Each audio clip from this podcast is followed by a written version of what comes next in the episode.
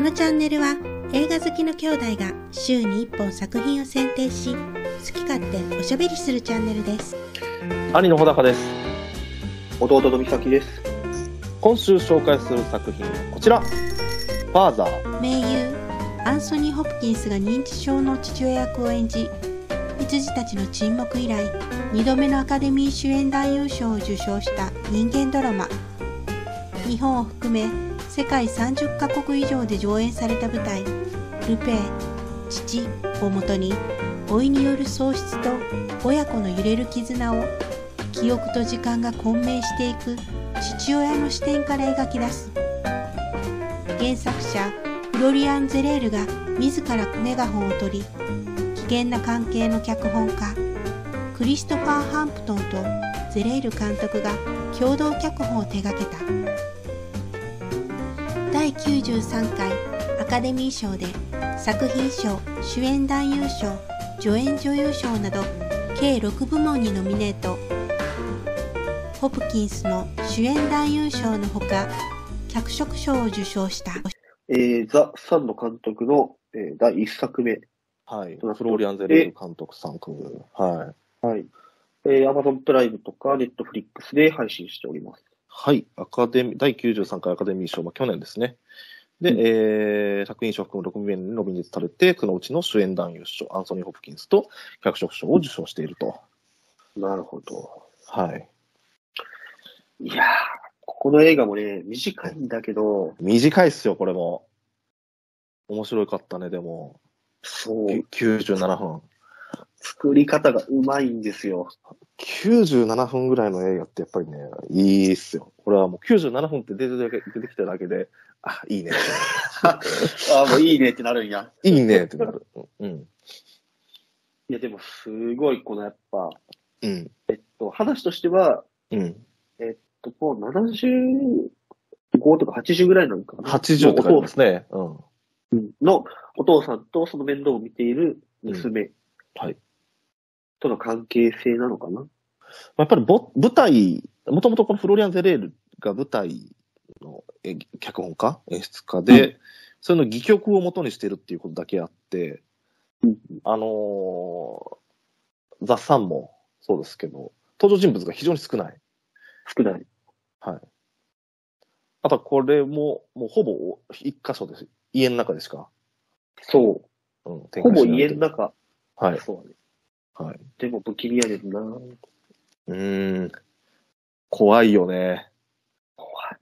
これ皆さん何が怖いかっていうと、はい基本的にはお父さん目線はい。でこれを見てるんですよ。お父さん目線ですね。完全にお父さん目線。アンソニー・ホプキンスね。そう。で、あのー経験あるかわからないけど、あの年取ってくるとボケてくるんですよね。認知症っすね。はい。うんうんで、なんかこう、話が噛み合わなかったりするわけですよ。うん。その、認知症のお父さん、お母さうんと。ん。まあ僕らもね、祖父母がね、まあやっぱりね、認知症になってきて、うんそういう人と、まあ、ね、あの、喋ったりする機会はありましたよね。うんで、その人たちがうん、一体どういう、えー景色を見ているというか、はい。ということを体験してるのかって疑似体験させてくれるような映画です。素晴らしい映画ですよ。疑似体現させてくれる映画。怖かった。だから介護する側じゃなくって、ボケる側なんですよね。僕らがそ追体験するのが。そうう。で、んこれ見たら認知症の人に優しくなると思うよ。うん、そうだね。基本的にはみんな優しいんだけどね、こうのん。周りの人たちもうん。そう、案とかは、あの、介護士の人とか、みんな優しいんだけど、うん。まあ、ただやっぱ、あのーなんだろう、介、認知症のせいもあるんか、元からなのか、うんやっぱこのお父さんも結構攻撃的なわけよ。はいはいはい。そうっすね。まあアンソニー・ホプキンス、こういう役やらしたらもう天下一品ですよ。天下一品やわ。天下一品。嫌な、嫌な役。う本ん。本当にね。まあ、めちゃくちゃ嫌でもないんだけどね。当に可愛いとこもあるんだけどね。まあ、それを可愛いと思えるかどうか人間できてるかどうかによるわ。そう。人間できてるかどうかによるし、うん、でも魅力的に、魅力的なんよ。そう。でもやっぱこれを見るときにうん、一体誰の目線で見るのかっていうのもあって、もちろんアンソニー・ホップキンスのお父さん役もあるし、うん。アン、娘として見るっていうのもあるし、うん。俺たちとしては、アンの夫、旦那ね。はい。旦那からしても、はいこの映画が楽しめるわけよ。そうなんですよね。うん。これは、もちろん当事者、俺たちが認知症になった時には、うんもう周りの人への態度とか、引き際を心よみたいな、うん。この教訓めいたものもあるし、うん。その娘の立場からすると親の介護の時どうしようとかっていうのもあんねんけど、うん。ちょっとパートナーのお父さんお母さんって難しくないこれがしかも一緒に住むっていうね。そう、一緒に住んでんねん、これ。そうやねんな。これは本当にね、一緒やっぱり自分の親やと、あれやけど、パートナーはね、やっぱり一緒に住むのは不可能よ。不可能って言ってしまうのは簡単やけど、まあでも本当に一言でこの感想動画を終わらせるとするたら、おいては子に従いです。ああ、素晴らしい。名言。名言っていう か、昔の人の名言。それで終わり。終わり。この映画の感想。ねえ、ほんとに。うん。自分の親に対しては、うんまあ、ある程度俺と小高さん、大体考えが同じようなもんやし、はい。ね、何かこう悩むことがあって二人で話してもこうしようって言って、多分、そんなにうん。ね、うん。あんまり揉めるとかはないんじないだろうね。ゃないかなと思うんだけど、うん。思ってんねんけど、うん。うん。パートナーは、また話が変わるし、変わる。俺の勝手な、うん。勝手な主観やけど、うん女の人の方がうん。面倒を見たがるイメージがあるね。おお。ご両。親を。おー主観や ね。超主はい観、 これは。はい。うん。偏こ見れやはめちゃね。くちゃ主観。う偏見。偏ん。見まあでもにし確かてるけどに、うん、どうやろうな。見たがるのか、見るもんっていう価値観があるのか、ちょっとそこは俺は分からんけど。うん。はいはい。うん。まあでも、そそううかもな。女の人の方が優しいとか言うな。確かに。うん。うんそうう。ん。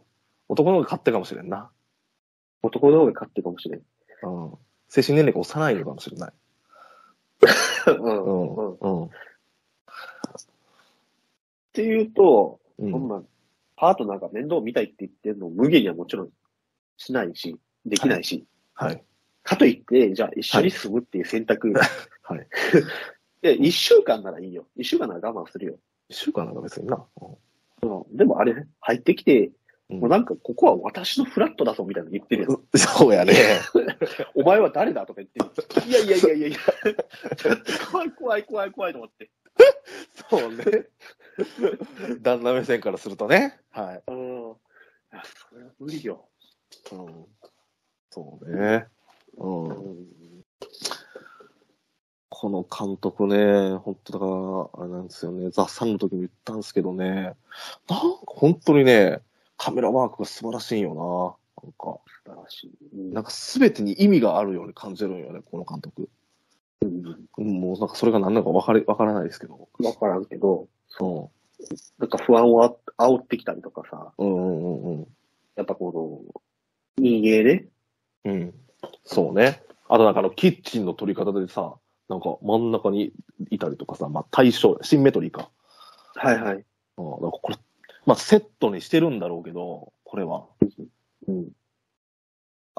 なんかその、もう絵が出来上がってるよね、本当に。もう絵が出来上がって撮ってるっていうのはわかる。この人。わかる。うん。すべてに意味を持たせようとしている。うんそう。うん。そりゃあ、この監督は、ものすごい才能よ。うん、やっぱりそこまで考えてる人って、なかなか、いや、本当に考えてるのかどうか知りませんけど、うんわからんけど、うん、うんと思うよ、思うよね。うん。初監督でこれはすごいよ。すごい。うん。めちゃくちゃ頭ええなってなるし。頭いいな。うん、さらに志が高いね。この監督は。うんうん。面白いし。面白いし観客を巻き込ませるにはどうしたらいいかっていう、うん。結出した才能だと思います。はい。あの、IQ200 だと思います。 IQ200。 いや、やっぱ映それぐらい画、賢いあーだって映画ってやっぱ総合芸術って言われるだけあって、あのさ、やっぱり考えることが多いもんね。絵であるし、うんうんセリフもある音し楽であるし、そうそうそう。で、監督はどういう演技してほしいとか、とかって演出っていうね、うんまあ、人を使うっていうことになるから、自分だけで解決しないから、小説と違って。でも、だからやっぱコミュニケーション能力も要求される。そうね。うん、の中で傑出した才能だと思います。うんうんフローリアン・ゼレール絶対見た方がいいね。これは本当に面白いから、配信してるし、そうですぜひね見。てほしい。うん。このチャンネルでは毎週末動画を更新しますので、ぜひチャンネル登録をお願いします。ではまた来週お会いしましょう。ありがとうございました。